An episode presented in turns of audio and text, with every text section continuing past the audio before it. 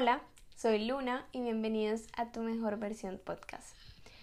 Este episodio se llama Cómo cerrar este año y crear nuevas metas para el 2024. Esta es la continuación del primer episodio que ya creé. Entonces, si estás escuchando esto, te recomiendo que vayas a mi perfil y busques la primera parte para que puedas entender todo súper bien y puedas como llevar ese orden o esa secuencia lineal. Entonces, esta es la parte 2 y si vienes de escuchar la primera parte, bienvenidos otra vez y gracias por escucharme y espero que te haya servido demasiado y que te siga gustando las tips que te voy a dar. Bueno, sigamos. La otra área es el área de la educación. El área de educación es súper importante y aquí abarcan, por ejemplo, el tema del colegio, de la universidad. Entonces, algunas metas que puedes tener es que mejorar las notas, entonces puedes empezar a hacer como, bueno, ¿cómo voy a mejorar mis notas? ¿Qué cosas tengo que empezar a hacer? En YouTube hay muchos videos que te pueden servir de métodos para estudiar, para que tus notas mejoren y para que estudiar no sea como algo aburrido, sino como algo divertido. También que hay muchos tips para no dejar todo a última hora y que no seas que, por ejemplo, que mañana tienes que entregar 30 proyectos y que no tienes hechos ninguno, entonces no, que lleves un orden y que no te pase esto. También, por ejemplo, otra meta que puedes tener es manejar de una forma el tema del estudio, que todos nuestros días no se basen en temas de estudio y cómo estudiar.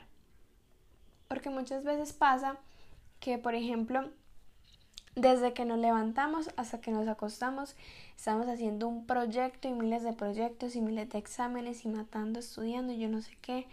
Y y a veces también entiendo que, por ejemplo, que si mañana tienes un proyecto final o un examen final o alguna cosa así, claro, uno se tiene que, por decir, matar dos días estudiando y haciendo un montón de cosas, porque, claro, es algo súper importante. Pero también que, por ejemplo, que no pasen semanas y tú matándote y estudiando y que yo no sé qué, porque no, porque todo en la vida hay que tener un balance y en tu vida hay que llevar un balance. Entonces tienes que llevar un balance con el tema de la educación con tu vida social, porque por ejemplo si estás mucho en el tema metido demasiado, si estás muy metido en el tema del, estudio, entonces dejas abandonado tu vida social, que por ejemplo que los amigos del colegio, o creo que ese tema se ve mucho más en la universidad, que por ejemplo que los amigos de la universidad te dicen como, ay, salgamos a tomarnos algo, o, o algún cafecito, o alguna comida, o algo así, y tú dices, no, es que mañana tengo que estudiar, o no, es que tengo que hacer este proyecto,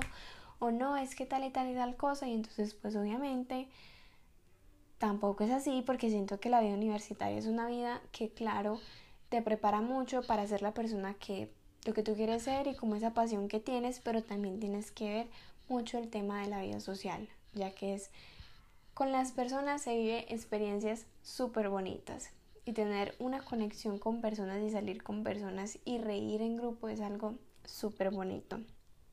Y también el tema de la educación no es solo el colegio la universidad, sino también como cursos.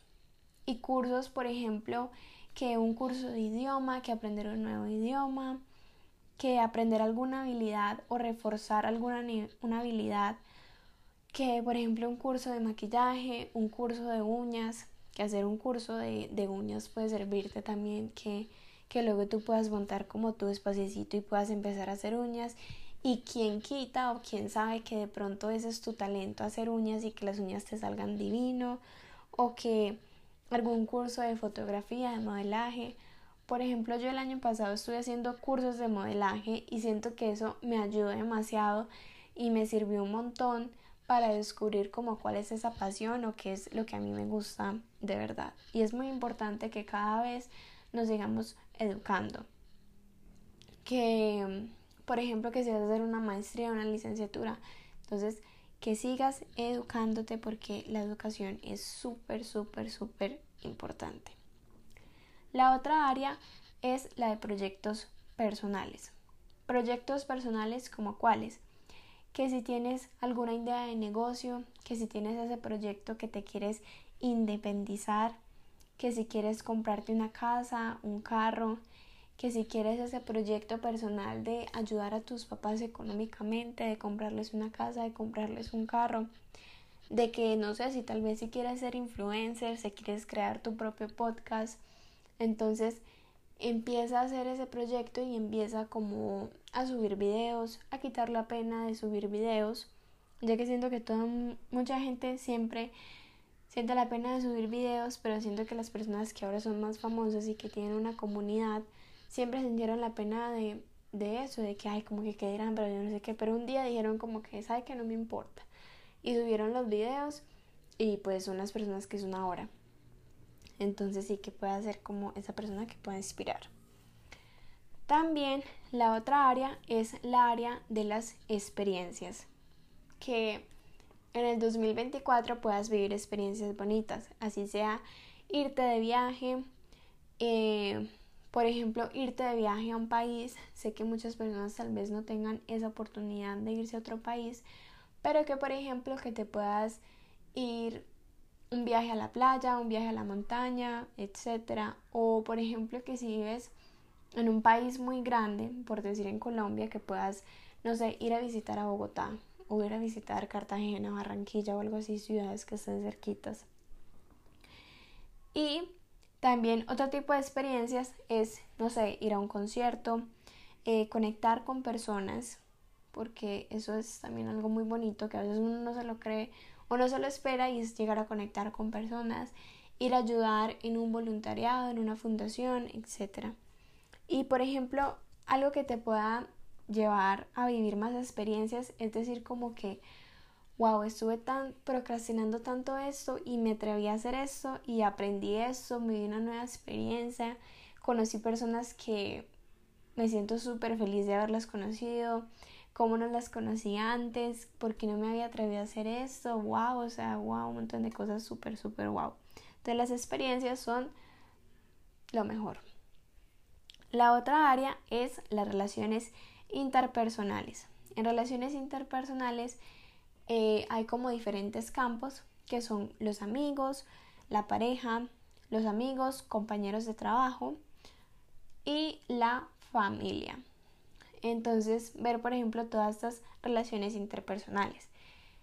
Que, por ejemplo, que quieres mejorar tus amistades, que quieres reforzar más tus amistades, que por X o Y razón no se ven tanto, entonces vas a decir como, bueno, hagamos algo para que nos veamos un poco más, para que podamos reforzar estas amistades tan bonitas, que el tema de pareja, que hablar temas, el tema mucho de la comunicación, que los compañeros de trabajo, hacer que tu ambiente laboral sea un ambiente bueno y que no sea un ambiente como un poco como que ay no que pereza a trabajar, sino como que sea un ambiente bueno. Y el tema de la familia, que si quieres reforzar más tu relación con tu mamá, con tu papá, con tu hermano, con tus primos, con tus tíos, con tus abuelos, etc. Entonces es muy importante esa área. Y la última área es la de retos desafiantes. Siento que muchas veces en diferentes etapas de nuestras vidas tenemos retos desafiantes. Quiero que sepas que los retos desafiantes pueden ser, por ejemplo, que si tienes la, la meta o el proyecto de, de que te quieres independizar. Independizarse no es como que, ay, bueno, ya me quiero independizar y, y ya de la noche a la mañana ya tengo mi, mi apartamento listo con mi nevera, con mi cocina, con mi, con mi todo. O sea, no, independizarse no es así. Entonces es un reto desafiante porque literalmente ya dependes como solo de ti, de solo de ti. Y, y pues sí, también otro reto desafiante, otro ejemplo es el tema de que si tienes alguna competencia de baile o que si eres futbolista que tienes algún juego súper importante que por ejemplo que si eres modelo que no sé que tienes unas fotos súper importantes con alguna marca o que si tienes por ejemplo el tema del estudio un examen final o un proyecto final o una tesis entonces son retos súper desafiantes también hay, también hay veces pasa como ya lo dije, estos retos desafiantes son en etapas de nuestras vidas. Entonces puede ser que en este momento en tu etapa de tu vida o en este 2024 digas como sabes que este año no quiero tener un reto desafiante porque este 2023 ya tuve un reto desafiante que la verdad lo logré pero siento que como que me desgastó un poquito entonces quiero como descansar. Entonces sí. Y bueno ya terminé de decir todas las áreas que te recomiendo para crear tus nuevas metas de este 2024 y también te quiero decir que estas áreas no es como de que tienes que tener una área en cada una área, tienes que tener una meta en cada área y que todo que tienes por lo menos que tener como cinco metas en cada área, no, no, o sea, tampoco es así. O sea, está súper bien que por lo menos en todas estas áreas solo tengas metas en cuatro de estas áreas. Que no sé, que por lo menos tengas metas en salud mental, salud física, espiritual y educación. Y las otras como que ahí vas viendo mientras que va pasando el año. Entonces, tranquila o tranquilo si, si no tienes metas en cada una de estas áreas. Bueno, y también quiero que sepas que todo se va logrando poco a poco. Entonces, por ejemplo, eh, si tienes alguna meta, por ejemplo, como eso de proyectos personales o de retos desafiantes, como el tema de independizarte, que no es algo de la noche a la mañana, sino que tiene que ser algo planeado, entonces vas haciéndolo poco a poco y puedes empezarte a preguntar cómo lo vamos a hacer. Entonces, como por decirlo decir, como, ah, bueno, en enero voy a, digamos que, ya tengo la plata para, para, para el alquiler del apartamento. Entonces, listo. Luego que, ay, bueno, voy a empezar a ahorrar para la plata de la cama, el colchón, que la nevera, que el mercado, que yo no sé qué. Entonces empieza así a hacerlo poco a poco. Por ejemplo, un ejemplo más fácil que quiero empezar a ir al gimnasio. Entonces tú dices como, bueno, en enero voy a empezar juiciosa a ir al gimnasio. Entonces, listo. De los siete días de la semana voy a ir tres días a la semana y voy a hacer una hora. Entonces, listo, empiezas a hacer, empiezas a hacer una rutina fácil, una rutina no tan intensa, ya que si por ejemplo has llevado mucho tiempo en el que no has ido al gimnasio y vuelves otra vez, obviamente eso es un choque para tu cuerpo. Entonces tienes que empezar poco a poco. Todo el mundo tiene que saber y es algo siento que es como un mensaje súper cliché que todo el mundo lo dice, pero sí es importante que lo sepan que un árbol no crece de la noche a la mañana. O sea, tú no llegas y plantas un árbol hoy en la noche y mañana ya sale el árbol mega alto, súper grande, lleno de frutas, no. Entonces, lo que tienes que hacer es que, o sea, un arbolito se planta hoy y va creciendo por meses, años, hasta que se vuelve grande y fuerte con frutos, con todas las cosas. Entonces así son las metas.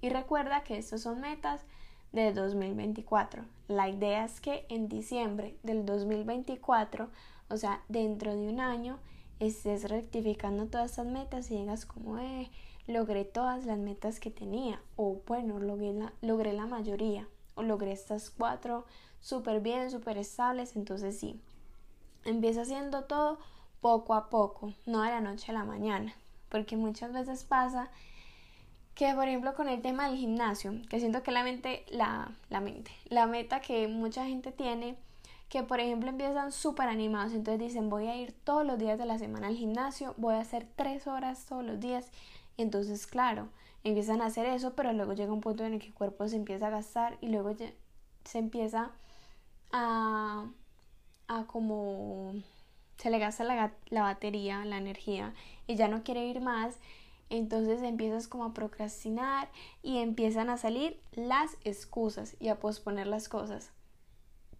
Y empiezas a decir como no, no voy a ir esta semana, voy a descansar esta semana porque fue muy duro el entrenamiento. Y dices, ay no, mejor voy mañana, no, mejor voy mañana. Y después hmm, no volvieron a saber nada de, de ir al gimnasio y se perdió la platica del gimnasio, entonces no.